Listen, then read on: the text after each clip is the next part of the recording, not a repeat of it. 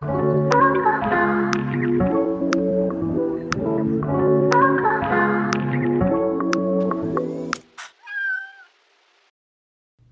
大家好，欢迎收听《一时兴起》，这是我们第一期节目。大家好，我是东哥。大家好，我是罗罗。这一期我们聊什么？这一期我们聊我们去年一时兴起干了什么事，对吗？对啊，其实如果大家不知道我们为什么叫一时兴起，可以参考我们的第零期，我们的 beta 版本。然后我们这一期就主要聊聊我们去年二零一八年。就是一个很不好的一年，然后我们都一时兴起做了什么？好，二零一九年都已经到第二个 quarter，都已经 Q two 了，祝大家 Q two 都能达到自己的 KPI 哦。什么鬼？人家也许没有 KPI，人家只是 just rich 富有。嗯，好，随便吧，这个不重要。对啊，那我们来说一下吧。谁先开始？你先开始，我先开始。我们好生硬啊！人家录播客都不是这样录的，人家那咋办？那重新开始吧。Hello，大家好。没有，这段不要剪。就是人家先说下天气啊，就是这是闲聊。你想，大家在大家在吃饭的时候听我们说话呢，然后我们就说行，我们开始吧。我们先第一趴，多无聊。哦，我们应该说一下哦。我跟你说，最近上海已经春天了，到处都是樱花，还有你哎，你知道吗？嗯，哦，最近我很喜欢，就是你知道吗？上海的标志的市花是什么？什么？猜？不知道。你都不猜，你就说你什么？你猜一下。不知道，桂花。为什么呢？因为我对上海的印象就是有很多的桂花。哦，就是那个街边有那个老婆婆，然后。不是那个不是桂花，是你秋天的时候去上海，你在街上就能闻到一阵阵桂花香，就是江南地区大概都是这样吧。啊，对对对对对，特别甜。上海的市花是玉兰，什么鬼？所以这所以 我说是桂花，然后你告诉我它的市花是玉兰，是吗？不。因因为我那天在街上看见玉兰已经开了，然后特别美哦。因为我上次去了宝格丽酒店吃饭，嗯，然后那个那个 Booker 那个酒店它一层，然后他给我展示说这以前是一个什么什么的老的建筑，我们进行了一次翻新嘛。然后进去之后，我就发现它左边跟右边有两个，就是那种在你知道以前那种大礼堂，它会有左右，像我们小时候上中学，嗯，会有那种图腾印在那种板砖上，你你记得吗？嗯。就是，然后左边就是一个鸽子，然后右边就是一个玉兰。我想啊，这怎么这么突兀啊？然后他就跟我讲，这是好像是这是象征着上海的一个标志，一个是和平，一个是鸽子，一个是玉兰。我才知道这样的呀，是不是很神奇？知识就突然冲进了你的脑海，补充了你空乏的人生。好的，好的，好的。谢谢你告诉我这个知识。那边，你那边也樱花了呀？去年四月份我去了那个，呃，就是那个 Saratoga 那边的一个一个一个，就是那个日本茶园，还有人办婚礼呢，全是樱花，可美了。我，但是我跟你讲，我还不知道今年到现在有没有，因为今年雨季特别的长，就从冬天一直下雨，下到现在还在下。耶，我知道，我冬天也在那儿，好吗？但是去年雨季没有这么长，去年差不多到二月就结束了，然后那个就是山就迅速，因为雨季一过就变成旱季了，山就迅速变成了黄色了嘛，那些草都枯了。对对对对。但是我跟你讲，到现在那些草还特别的绿，山很好看，一直到现在，所以你就知道这个天气跟去年完全不一样。我我不知道呀，我不知道樱花到底有没有开，我还没去过。我可能周末的时候有有空去看一下吧。对啊，我觉得那个那个日本园那个茶园挺好的。就明天还要下雨。呃，上海也好多雨，上海最近终于出太阳了。明哎，对，预告一下，明天我要去苏州，我从来没有去过苏州。好棒哦，我也没去过。你去干嘛？就是哎，我又知道一个新词。嗯。哎，这也不是知道一个新词，就是我知道这个词怎么用了。你知道 old money 吗？嗯，就是老钱，你知道翻译的。OK，就是说他们就是说，我上次有一个同事说，苏州就是给人那种 old money，就是那种哦，也不是贵族，就是那种好像是那种就是我懂，就是那种你对他们说，苏州的一些园林专门就会设置一个，比如说我我这个房子有一个小窗户，然后窗户旁边有个椅子，然后窗户外面种了一个芭蕉，然后那个窗户就是为了去雨天的时候赏雨打芭蕉的那个画面的，这个就很 old money，好浪漫哦。所以你要去感受 old money。对我明天要去了，希望明天天气还是不错的。哎，苏州博物馆应该也很棒。你要你对我明天就要去苏博。好啊，嗯，好，好，嗯，祝你玩的 开心。那谢谢。那你最近那边一直下雨吗？一直下雨啊。哎，我们有在第零期说我们来自哪个城市，现在在哪儿吗？没有，不是装神秘吗？对呀，那你，对呀，那你还不说一下？那我我 OK，我现在生活在美国，呃，硅谷，就是旧金山附近的这一片区域。对，然后我过去的好多年也生活在那里，但是现在我回到了上海。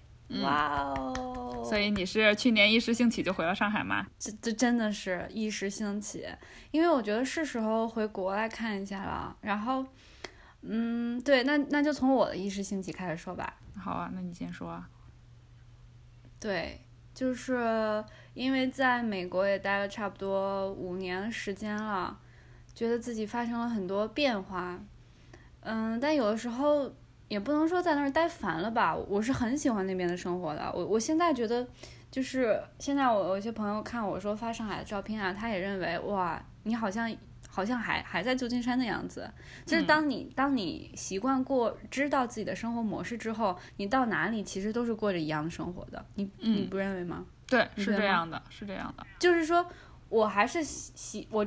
自从我知道我想要的什么生活，我的周六周日就是这样做。我每天做什么，我就无所谓了，无所谓到哪个地方。而且这个可能是随着你的成长，你越来越知道你的，就是说路径跟一个轨迹是怎么样的。然后我也不担心，就是说我离开美国之后，我就过不了以前我美国想要的那种啊，我最喜欢的那种加州，每天夏天的时候日落在八点四十五，就就非常喜欢。但是回来上海。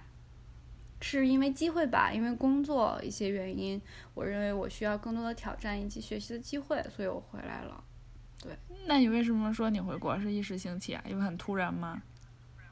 特别突然，就是，呃，就就是决定跟确定，就可能就花了半个月时间吧，加上收拾行李是吗？哦，还没说收拾行李这个梗，在我回国。就是回中国，回回上海前一天，我是从两点收拾到早上七点钟。天呐，就是我的所有百分之八十行李，就是那天那个两点到七点收拾完的。啊，厉害吗？厉害厉害厉害，给你鼓掌。就是一时兴起的，一时兴起的收拾行李。嗯。那你回上海开心吗？怎么说呢？我刚回来的时候，就是因为我。我是二零一四年离开上海嘛，嗯，就就我我一直是很喜欢上海的，我也一直说，呃，以后如果回国的话，我也会回上海。但是我四年这五年之间，我也没有再回来，它变得怎么样，我也不知道，其实是有点害怕的。但是当我再走回法租界武康路，我喜欢那些路的时候，一点也没有变，甚至前天就是刚下完雨。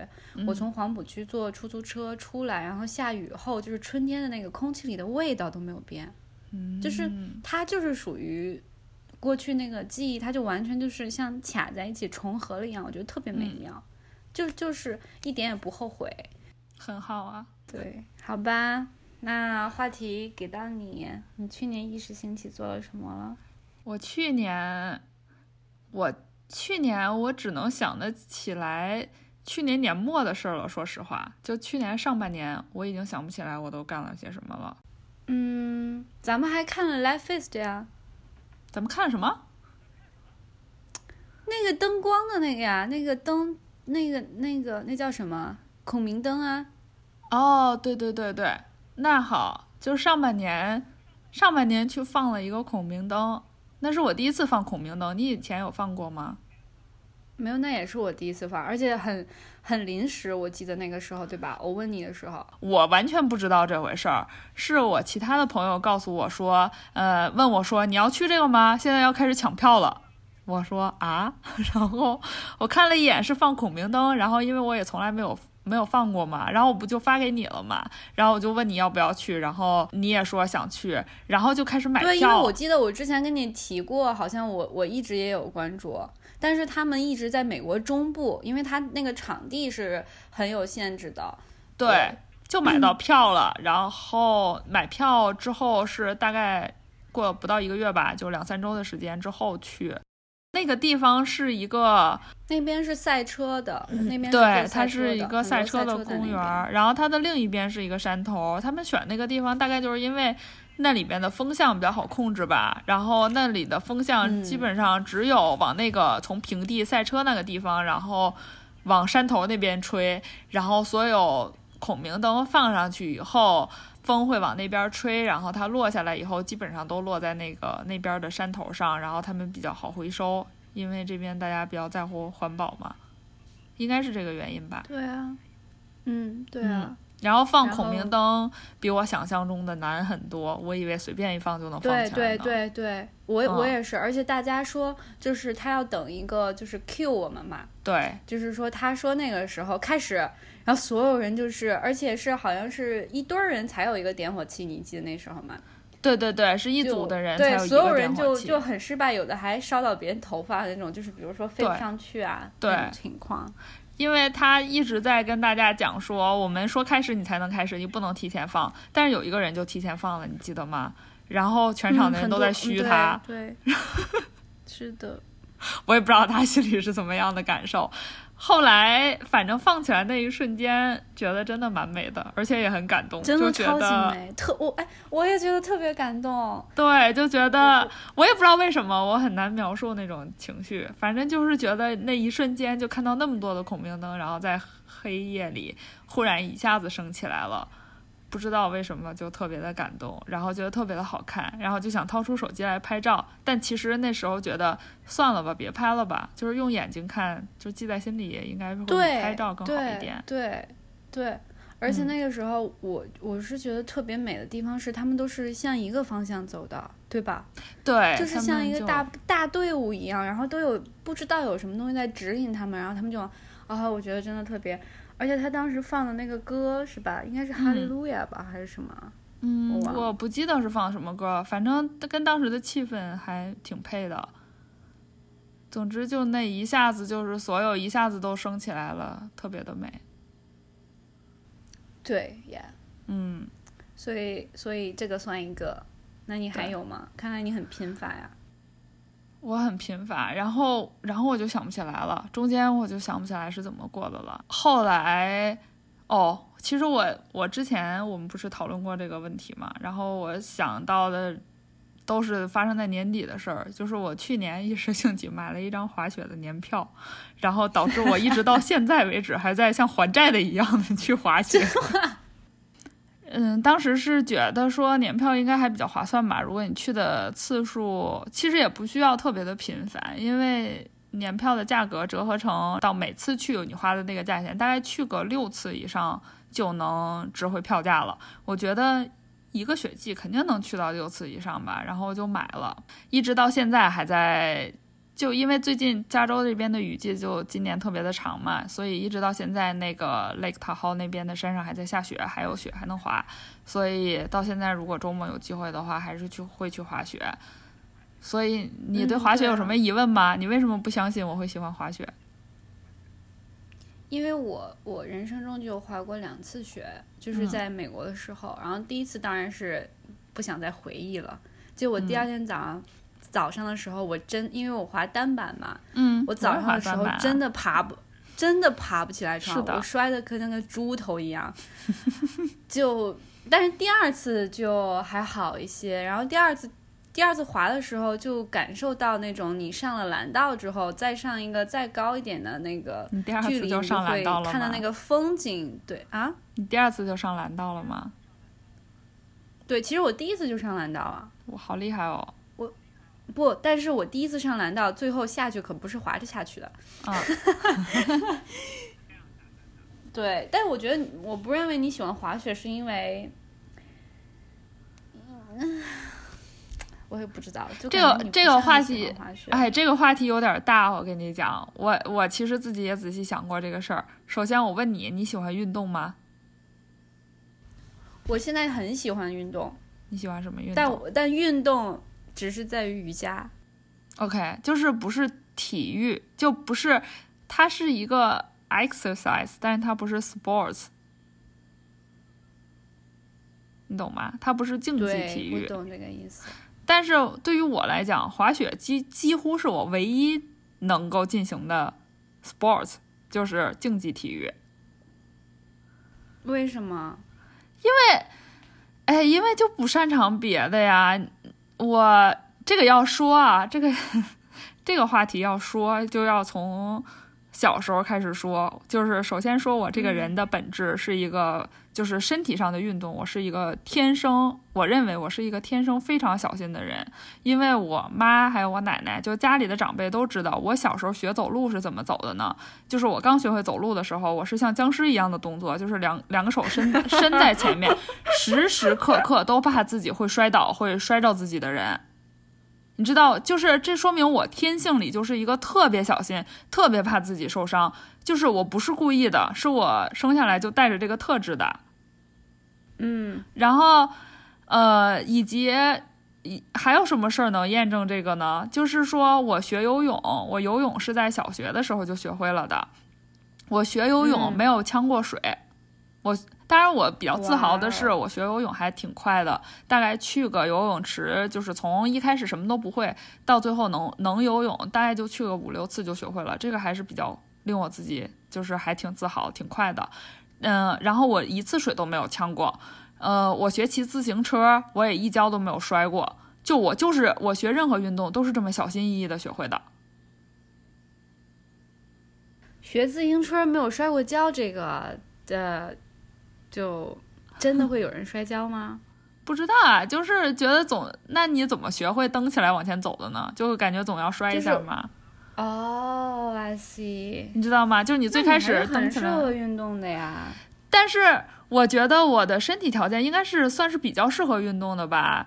但是因为我我自己觉得我平衡能力啊也也可以，然后力量对于我自己这个体型来说也不算是特别的差，就是大概是一个正常水平。然后柔韧性啊什么的就都还行。可是我就是天生带带有一种非常强烈的自我保护意识。就是小心翼翼的，对，就小少年就已经变成对，就是从幼儿时期学走路的时候，就是一个非常小心翼翼的人。你记得我们以前小的时候上体育课吗？你喜欢上体育课吗？你肯定不喜欢上体育课吧？哎，你这个人先入为主了，我确实不喜欢，因为体育课很无聊呀。因为我们小的时候，那个你知道，就是。北方的呃小县城里面的小学校里面，除了一个土操场，别的什么都没有。说所以上体育课你只能干两件事儿，一个是跑步，绕着操场就是绕着圈跑；另外一件事就是学做广播体操。这两件事儿哪件有意思呀？一个有意思的都没有。就还还有就是说，在那个你记得以前那个操场旁边会有一个。呃，那种运动会时候计分的那个台子嘛，啊，你记得吗？二中的那个旁边，嗯嗯嗯，就就是，然后体育课的最大的目的就是跟好朋友、好闺蜜拿袋零食坐在上面。对啊，所以就没有没有真正进行什么体育运动啊，因为就是实在是太无聊了，而且我又很不擅长跑步，我这个人就非常不擅长跑步。嗯，我后来还就是说起来。也不能算是童年阴影吧，但是的确对于我不喜欢运动这件事儿造成了一一定的影响的一件事，就是我现在还记得，就是我小学的时候就非常不喜欢上体育课，然后我跑步也很慢。当时那个体育老师，我也不知道他出于什么样的目的，可能就是故意羞辱这些体育成绩不好的人吧。嗯，因为我体育成绩 who care，who care，我不知道呀，我也不知道他怎么想。总之就是在某一节小学的体育课上。他把我和班上跑最快的一个女生单独拎出来，然后说：“你们两个比赛。”神经病呀！举报他！就我当时就是当时可能因为年纪小，但当时也没有觉得有什么，而且因为那个跑最快的女生，就其实当时跟我是朋友吧，就是关系还可以，然后所以我当时并没有太在乎这件事儿。可是你想，我一直记到现在，就说明他对我还是有一定的影响吧。我就觉得体育课上，体育课上就受到了一定的羞辱，然后。我应该是我不我也不知道到底有多少关系。总之就是我后来一直上到大学，我都没有喜欢过上体育课，我都觉得体育课什么呀，什么也学不到，太无聊了。呃，而且我还记得初中上体育课的时候，老师让你就是大家排队跳那个长绳，就是两个人在两头摇着，大家排着队跳过去的那个。就初一的时候啊，那个特别可怕。对，初一的时候我根本不敢跳。对，一开始我。根本不敢跳，后来我学会了，但是不敢跳的时候，我就是不敢跳。你再逼我，我也不敢跳。所以，对啊，就是，但当时初中的时候，那天那个老师他就要逼我跳，然后我当时还特别的强硬，我就是不跳，死都不跳。你怎么逼我跳，我都不跳。然后，反正总之就是，就是成长的经历里，体育课就没有给我留下什么好印象。我就是不喜欢体育的一个人。嗯，一直到我来到了美国，然后没有人逼我了，然后我忽然觉得说，哎，那我真的是一个不不擅长各种体育运动的人吧，就开始也没有说做各种各样的尝试。但是如果比如说出去玩的时候，比如说我去夏威夷玩的时候，我就会想说，那我就去参加一个冲浪的课，我就学一下冲浪。滑雪就是。大家都说单板很难嘛，然后想说那就试一下，试一下滑单板，然后试了一下，觉得好像还行，不像想象中那么难，也没有被劝退，因为很多人可能滑了一两次，觉得不喜欢就劝退了嘛。然后我也没有被劝退，我觉得这项运动好像还行，我好像还能还能参与一下。然后后来搬来湾区这边以后，嗯，冬天大家都会去那个。滑呃，Lake Tahoe 那边滑雪，然后我去年就听说了有滑雪的年票，然后真的是一时兴起，又想说那我也买一张，因为你不买的话吧，开车三四个小时过去，可能就懒得去了。但是你买了年票，就像你你办了健身卡、健身房的年卡一样，就是你既然办了，那就多去几次嘛。我想说，那既然我买了年票，那我就多去几次嘛。嗯，但是去了几次，反正今年。今年我大概去了，就是滑雪按天数来算，有的时候是，只过去滑一天就回来了，然后有的时候是会在那儿住一晚，然后滑两天嘛。按天数来算的话，我今年大概去了十次了，十天了。哇哦，好棒！但是就是。嗯，还是回到我最开始说的那个，因为我本质上是一个非常小心翼翼的人，又怕摔，然后就是天性里极度保护自己那种人，所以我进步很慢。因为滑雪，你想进步，你一定不能怕摔呀，就是你一定对啊，对啊。但是我就我没办法控制，我就可能在跟自己天生的这个性格里这一部分在做斗争吧。然后我进，我觉得我自己觉得我进步还是挺慢的，但是呢。但是呢，因为多少还是有一点点的进步，所以在滑雪的过程中，你能够感受到那种，嗯，比如说最开始你是无法掌握自己的身体的，比如说你想往左走，它那个板就偏偏往右走，对对，你想往前走，它偏偏就摔在那儿，这种感觉就很差嘛。呃，但是如果你技术逐渐稍微熟练了起来，你大概能控制方向，你能控制速度，然后你可以，比如说你从绿道能够上到比较缓一点的蓝道，然后你再有胆量能上到稍微陡一点的蓝道，你就会觉得好像对身体的掌控越来越多，能够逐渐获得一点自由，就是这种对身体控制的自由，所以这个才是我真正。就比较着迷的地方，我会觉得说，呃，你看以前我那么讨厌体育课，就是因为我觉得上体育课除了累，我什么也感受不到。但是现在我哪怕我只喜欢这一项体育运动，在这一项体育运动里面，我能找到一些对于身体掌控上面的自由，这个就是我很开心的一点了。所以，所以我才就是坚持到现在，我也还就是有条件的话，有时间的话，都会去滑雪。但但我觉得做瑜伽，因为我回上海之后做瑜伽嘛，我我在美国不也做瑜伽，还有一段时间不是那个呃上那个芭蕾课嘛，嗯，就就我觉得瑜伽最舒服的就是，在最后的时候，它会有一个休息，就是就把老师会把灯关掉。然后你就会躺在那里，因为你真的很累了。然后你躺在那平铺的时候，用你最最舒服的姿势，你就躺在那里，嗯然后听着他那个音乐，大概五分钟这样的。我觉得那个时候真的特别放松，我特别喜欢。我的有的人会睡着，但我好像不会睡着。有的人是真的会睡着，因为他真的很放松。然后有的老师像我现在的那个瑜伽的那个丁丁老师，我特别喜欢他，他声音也特别好听。然后他每次会带一个。就像可能是像那种呃香薰的那个草，在最后五分钟的时候，他会烧给你，就是有那个味道，然后他手上会有一个精油的味道，他会每给每一个学员，然后摁一下太阳穴，然后让你放松，好高端哦。但是它不是高端，因为我上了其他瑜伽老师的课，其他瑜伽老师就不会这样。嗯，就是每个人的教学方式跟还有他理解的瑜伽是不一样的。嗯，有的人认为瑜伽就是修身养性，有的人认为瑜伽是锻炼自己的一些呃拉伸呀、stretch 这些东西。嗯，然后我在那最后五分钟，我会想很多，有时候会想到一些以以前你不会想、认为你自己忘记了的东西，它就会在你脑海里突然在你最放松。最辛苦的那个边界会出现，嗯，就就也也也就像探索宇宙一样，感觉也挺有意思的。嗯，对，这个是给我一种很舒服的感觉，就像你说的，得到了一些愉悦。对啊，那你有你去年有一时兴起进行了什么运动吗？除了瑜伽，还有芭蕾啊。对，你要讲一下芭蕾的事儿吗？我不要讲，我觉得芭蕾，芭蕾就是面对镜子，然后它拉伸你，提升你，像自己就是他老那个老师是以前，呃，一个退役的一个就是皇家芭蕾的一个学院的一个人，他就一直在说，就是想象自己在变高，想象自己拔地而起在变高，他一直在说这句话，我很喜欢听这句话。哦，对对对，我上周一时兴起去报了 boxing，我做了 boxing，爽吗？我还从来没试过，就，而且我们我发现每个老师都特别会给人鸡汤。他说：“想象你每一次出拳都用尽了你最多的力气，然后重重出击，就是这样子。”那为什么？那芭蕾怎么了吗？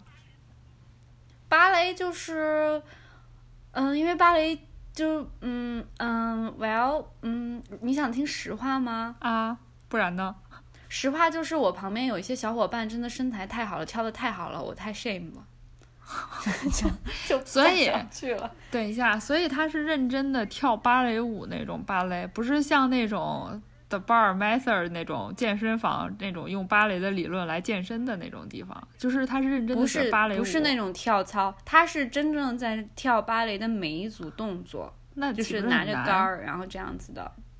对，然后他最后的时候，最后的十分钟的环节，他也会让你从左边，然后跳跳跳到中间，定一个位置，然后展示一下自己的动作以及优雅，然后再跳跳跳跳走，就这样子。那他这个，那他这个课程最后的，就是他的目的到底是健身还是学芭蕾舞呀？会出很多汗，锻炼了你很多核，就是核心力量不会锻炼，但是会锻炼你很多。呃，腿部的拉伸就感觉跟瑜伽有点差不多，对。那你最后会学会？你最后会真的学会跳芭蕾舞吗？我不会啊。不是，我是说这个课程的目的是最后是真的会教会人学芭蕾舞吗？还是只是一个锻炼的目的啊？嗯，他到中阶的课程就是跳芭蕾舞了，就会有动作了。对，然后但是低阶的话，就是你全程就是围着杆儿走。对，嗯，好吧。我们快下一个话题吧。好啊，那你来讲。太 heavy 了，你你来讲，你去年还一时兴起干了什么？好像没有，好像还有一些零散的，就是说。我去年就突然尝试了一个，去年都是在美国啊，不是在上海。嗯，就去年在美国，就去我自己喜欢的，呃，neighborhood，我去看见一家店，我喜欢，我就走进去吃。我去年一直在做很多这个事情。嗯，就很一时兴起，因为我不想再去去看别人的 review 啊，或者说什么 hot 打卡什么网红店之类的。对对对对对，因为差不多可能旧金山的店我也都吃过了，所以我已经进入到一个瓶颈。好的，我然后我就说，就逼着自己像一个 project 一样，我就走，我的目的就是到我喜欢的地方，那个天气很好，然后我就看到哦，这个好像有空位的样子，不是很多人排队，我就进去，然后我因此收获了很多我特别喜欢的店。所以你有 list 可以分享给我的吗？嗯，好吧，那我可以分享，然后附在我们的那个附在我们那个播客的那个。好呀。对，对，就是就你一进去之后。然后那个老爷爷，然后那时候还在呃呃足球比赛，那时候英超吧，嗯，那个英是英超还是什么呢，然后他他一一直在煎那个 pancake，然后一边看看比赛，然后旁边是一个很红色的一个咖啡机，特别老的咖啡机，嗯。还有他自己昨天晚上做完的那种手工的蛋糕，然后就坐在那儿，然后旁边都是很老很旧，嗯，然后也都是这个 neighborhood 的那种老爷爷老奶奶，还有小孩子，你就很幸福。我觉得是超过任何的一个感受。我我建议大家都去尝试，嗯，就是给你自己喜欢的一个地区的一个机会，给自己一个探索的机会，不要再就是说哦这个地方好，大家都去我就去。也许你会发现很多自己喜欢的地方，还有故事。嗯，明白，就是不要每次都上网上看大家的推荐，就每个人都知道这是一个网红店的地方，那样的话去了去多了可能就无聊了吧。对啊，对啊，就是去探索，就是而且那份喜悦是你自己收获的。上次就是啊，上次在上海也发生过一次，就是在我练瑜伽的旁边的另外一家馆的旁边，我们走就走很累了，真的很想喝杯咖啡，然后吃个甜品什么的。嗯，但是它外边。在维装修，然后我就进去了。进去之后发现别有洞天，是一个意大利人，嗯就他真的是意大利人开的一家，就是意大利餐馆。然后他我们就点了一个咖啡，然后他的提拉米苏特别好吃，而且是装在一个碗里的，嗯，那种提拉米苏就不是那种有形状的提拉米苏。我知道，嗯。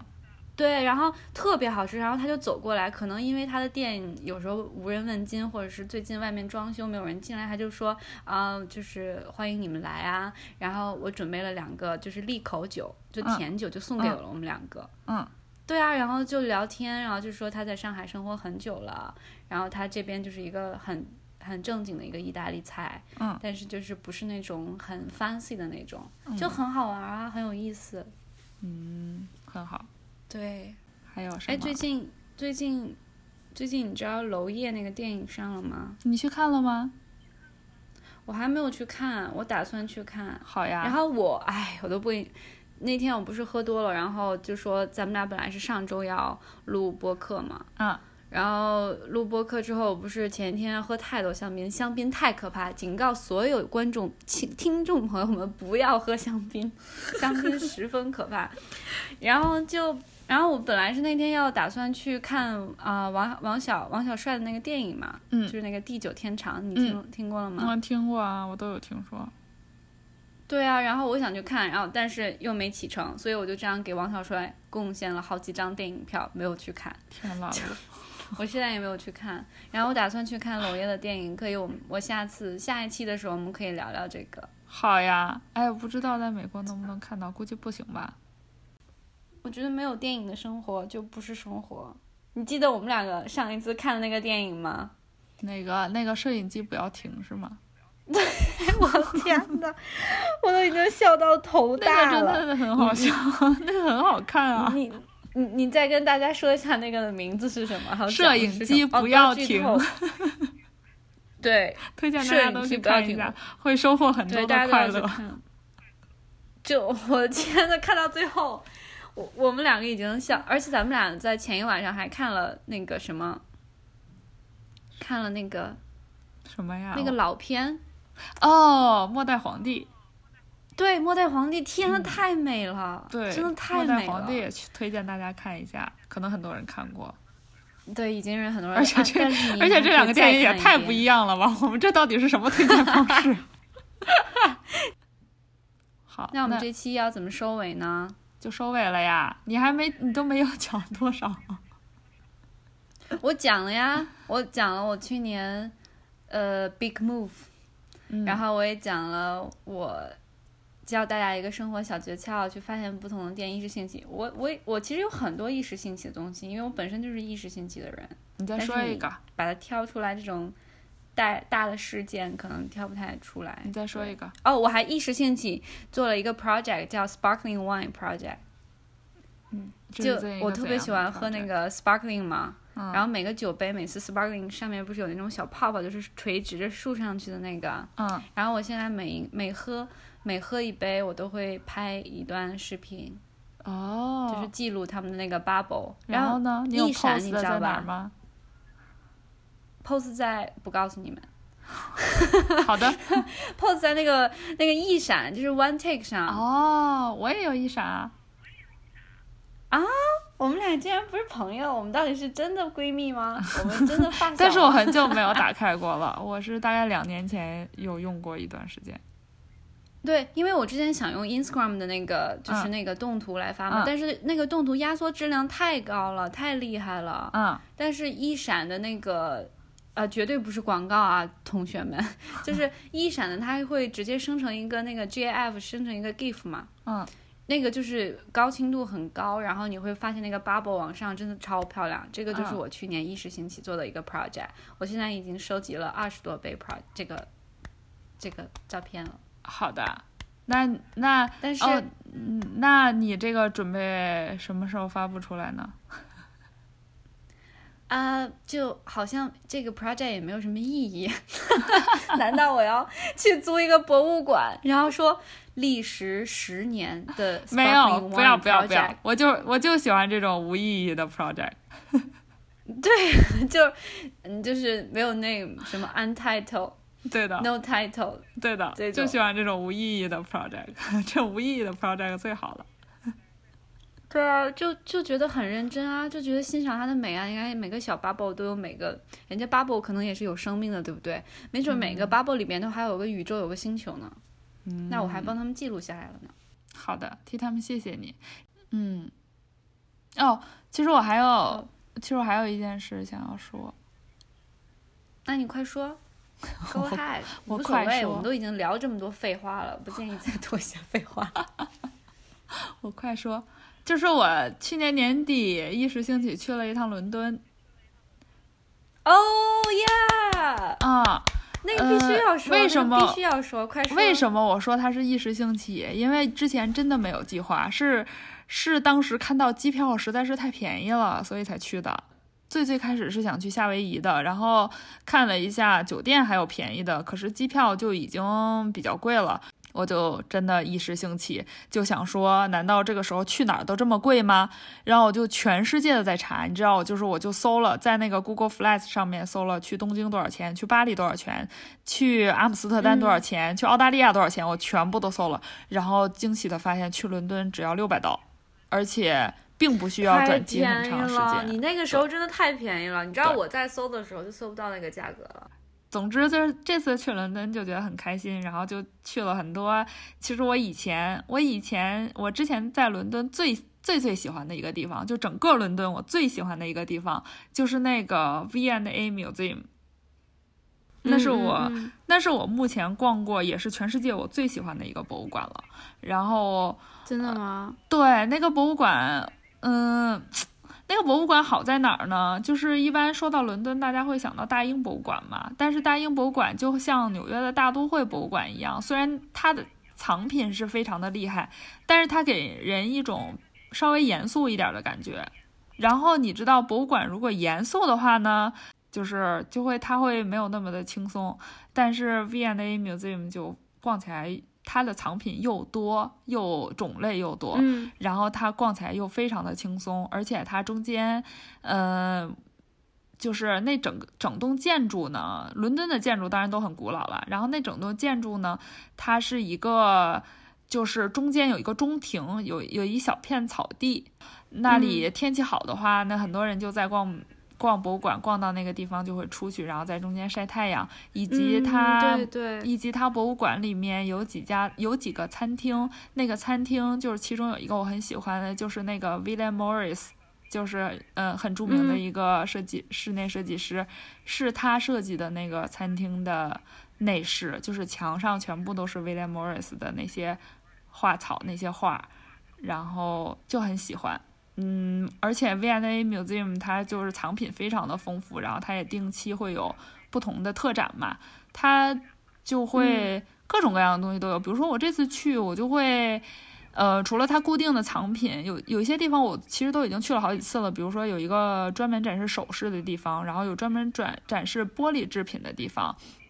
除此之外，然后这次去的时候发现它有一个那个 fashion 关于 fashion 的主题，就是呃它的 title 具体叫什么我已经忘了，但是它就是关于呃就是 fashion 是怎么从自然界中获得灵感这样一个东西。比如说自然界中的颜色。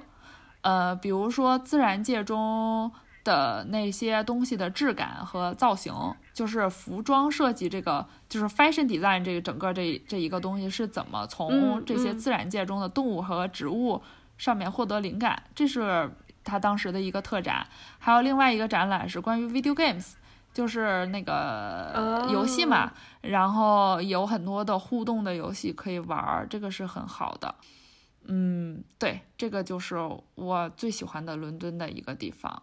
然后除了这个之外呢，还做了一件事儿，就是我在那个，因为我去的时候当刚好是呃新年嘛，我在新年前一天晚上，就是跨年的安排，我是去了那个伦敦的自然历史博物馆里面，参加了他的那个跨年 party。嗯，对，超级酷。这个东西，说实话啊。就是如果你用 party 的那个评价标准来评价它呢，它只能算一个一般般的 party，因为，呃，它的音乐就稍微老了一点，然后它的那种环节，对它的那些环节吧，就也非常的传统，没有什么新意。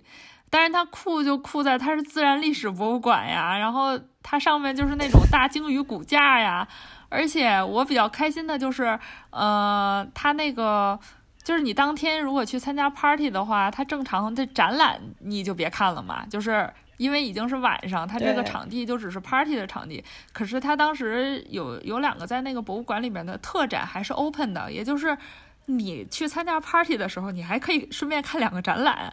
然后那两个展览呢也比较有意思，其中有一个是摄影展，就是对于动物的摄影展。然后这个就不说，展览质量是很高，就很多很好看的照片啊什么的。然后另一个展览呢是夜行动物，就，然后那个展览呢，因为当时进去参加 party 的话呢，嗯，大家就多少会，因为他会免费送一杯酒嘛。然后除此之外，你还可以再自己买酒。然后所以进去以后就先领了一杯香槟喝。我是当时当端着酒，然后就去看那个展览了，就去看那个夜行动物展览了。然后我没想到他那个展览做的还蛮好的。他那个展览就是 你不只是看，然后你还可以摸它那些动物标本，然后你还可以闻它的味道。就是因为夜行动物嘛，你知道它。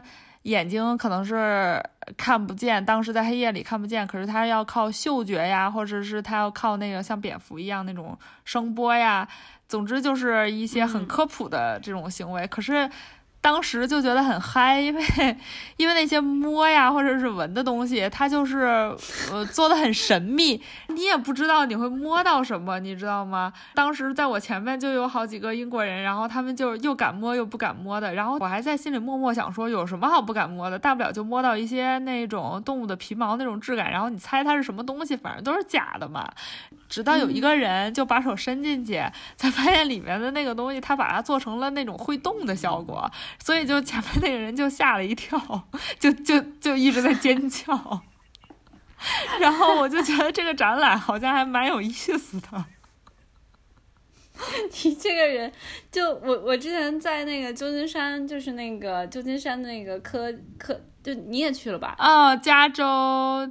加州科学馆那个展也是，它每每周四晚上是那种，它晚上开放。对。然后呢，就有个最有意思是的是，旁边有人打碟，然后对，你还可以喝酒。然后当你喝酒的时候，你还可以去摸海星，但我们摸的是活的海星。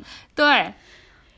我当时特别不想摸那个海星，然后那个人就一直跟我说：“你摸一下它呀，它很可爱的。” 我心想：“我的天哪，万一有人喝多了，然后一下吐在那里怎么办呀？”就真的是。我当时去的那天，那个也是礼拜四的晚上去的。它的主题是那个在珊瑚礁前面练瑜伽，然后我就真的去珊瑚礁前面练了瑜伽。你说的那个摸海星的那个地方我也看到了，然后我觉得那地方整个就像一个海鲜市场的摊位一样，他就把那些海星都放在那些盒子里，然后就像个摊位一样摆在那儿，然后鼓励人们过来摸，就有一种就是哎我就要这只了，你给我称一下多少钱 那种感觉。真的是那样，我的天呐，那个真的是特别 creepy。但但你们中间它有一个生态的那个热带的那个大球，你们去了吗？嗯，有有去看。对啊，那个我觉得蛮神奇的啊。它底下还有白色的鳄鱼。对啊，还有蝴蝶。嗯，不过我们去那天因为是练瑜伽，所以所以就是整个活动比较静态，就现场也没有 DJ。嗯，主要就是有瑜伽老师。对，我们那天可嗨了，我真的，我的天呐，我就想一边听着打碟，然后一边喝酒，然后一边摸海星，这是多么硬核的一个活动。对，我觉得这些博物馆的活动真的是太有意思了。但我觉得去博物馆做一个策划，我也好，我现在也觉得好酷啊。对呀，就很想很想去。很想策划很多。对啊，因为你想，自然历史博物馆大鲸鱼骨架，然后那么古老的建筑，然后你在底下就是打那种彩色的灯，然后有 DJ 在那打碟，然后你在这倒数五四三二一，然后跟周围的人说 Happy New Year，就是就你真的不都不需要干一些特别的事情，就本身觉得这件事儿已经很酷了。哎，所以你还有什么要讲的吗？那今年呢？你有今今年一时兴起干嘛？哦。嗯，你你想你想讲一下你被你被节目组编导找到的故事吗？哦，我的天呐！对的，大家好，我前天被那个我我接到了一个 节目的一个嗯微博上找我说他呃，然后我还加了他的微信，因为我觉得他还蛮有意思的，因为他没有说四面东哥你好，他只是说东哥你好，而且他是哥还是是哥哥的哥，他知道大家怎么叫我，嗯。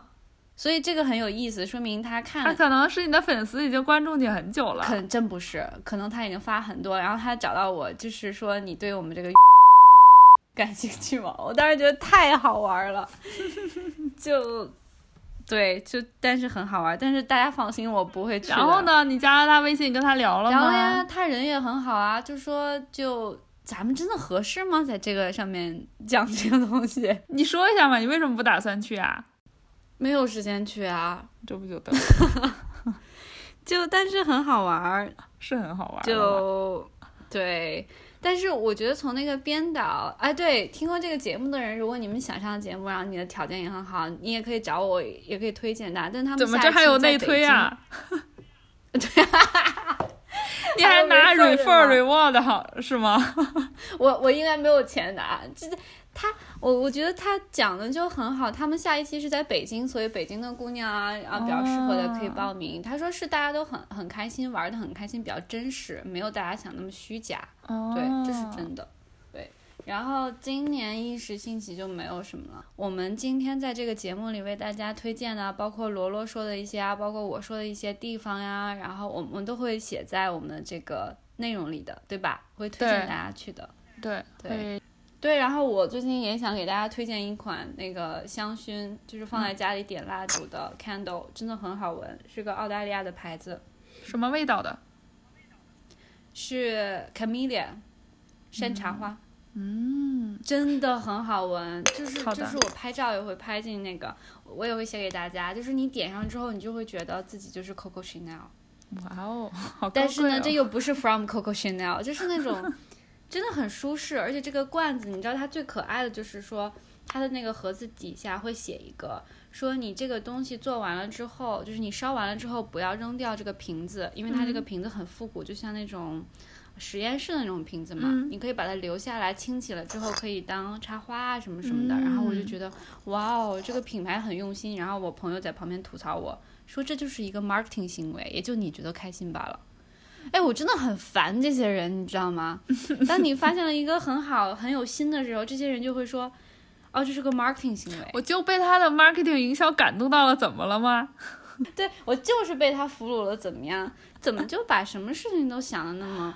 对，发现发现生活中的小惊喜，然后被他感动，这是件很好的事情啊！为什么要上纲上线？哦，你说到这个，最后我还有一件事要推荐。好的。我忽然想起来一件事儿，就是呢。就是 如果有跟我一样喜欢《Hamilton》这个剧的人呢，推荐大家下载他们的 app。然后，如果你在的城市正好有演出，然后你又觉得票太贵的话，你就去参加他的 lottery。因为呢，因为我就参加了他的 lottery，然后我就中奖了。你要说一中文，OK，《Hamilton》这个音乐剧。就是一个很火的剧，讲 Hamilton 这个人，他是美国的国父之一，还要还要让我怎么解释啊？还要让我怎么讲中文呀？你要说这是个抽奖机制，它是有一个叫 Lucky Seat 的公司，然后做这个抽奖的活动。就是，其实说白了也是一种 marketing 的行为吧。就是你下载了它这个 app 之后呢，然后你非常简单，只需要注册一个账号。你每天你把那个就是你手机的这种提醒把它打开，然后每天到时间它会开始的时候，它会给你发提醒，然后你就进去，只需要点一下，就点一下说我要参加明天的抽奖。这个事儿就行了，然后他开奖的时候，他也会自动发提醒告诉你，如果你没中的话，他就说，哎，明天再参加一次没中没关系啊什么的。但是就我真的是运气很好，嗯，我只参加了不到十次，真的是抽了不到十次，因为我当时的想法是，我就随便先抽着玩嘛，然后如果抽不中的话。毕竟从二月到九月有这么长，那我可能到嗯七八月的时候，如果还没有中的话，我自己买的买票去看，我也会去看的，我肯定会去现场看的。但是我大概抽了不到十次就中了，然后呃这个抽奖的票有多良心呢？就是它是第一排最中央的两个位置，非常好。然后这个中奖有多难中呢？我也不知道，因为他也不会告诉你说有多少人参加这个抽奖，他也不告不会告诉你说我每天抽多少个。但是他会说每天就是中奖名额有多少人吗？他也不会说，他就是告诉你你本人中没中。然后主要这个中奖，你你也不能提前参加，你不能说我人在国内，然后我参加这个，然后我中了我就来美国看，这个也是不现实的，因为你中的是明天明天的演出。对对对，然后他中了以后会问你，会给你一个选项，问你要不要，就是是要要买票还是要放弃。这个这个票不是免费的，但是它只有十刀，就是十美元。嗯嗯。然后他会问你说你要买还是放弃，因为如果有的人他可能就是明天这个时候就刚好有其他的事儿去不成，他可能就会先选择放弃吧，他就不买了呗。毕竟十美元买了浪费也是放着嘛。然后。但当时我那天也是练普拉提，上普拉提课出来以后，我一看手机，然后就惊喜的发现我中奖了，我真的特别特别的开心，就我好长时间都没有那种很激动的感觉了。然后就觉得天呐，就我也不知道几率是怎样的，但是我就觉得很难相信，我居然就这样中奖了。所以这个真的也是一时兴起，我 我这种以前从来没有中过奖的人，肯定会没有抱这个预期的。所以如果大家就正好在有他们演出的城市，然后你也对这个剧比较感兴趣的话，推荐大家下载他们的 app，参加他们的抽奖，万一中了呢？就十块钱买一张票，最好的位置，嗯。哇。非常好看，美好，非常非常。虽然已经早就已经不是原班的那些演员了嘛，但是还是非常好看，非常非常的好看。具体有多好看，自己去研究吧。我也嗯，我也不多解释了。好的，好的，行，那我们今天这期就到这里来了。好呀，我觉得以后我们可以分享一下，就是我们喜欢的东西，然后，但是大家一定要记住，没有任何没人给我们钱。对 对对，就是我们不想让这个变成什么商业化，这就是一个很简单，估计都没有人听，好吗？可能就，可能就，对，认每个人认识五认识的五个朋友听，对对，但也很开心，我觉得，对的，嗯，现在现在是我这里的周六呃周五。周五的中午是我们这边放假了，清明节假期的中午，然后是罗罗那边的晚上，就我们有时间去交谈，然后有虽然我们平常也是互相在微博圈对方，然后发一些傻屌的一些东西，但这是一个很好的机会，让我们一直成长，一直在一起。对对呀，好吧，那今天就这样吧，大家再见。好，那谢谢大家收听，再见。对，谢谢大家收听。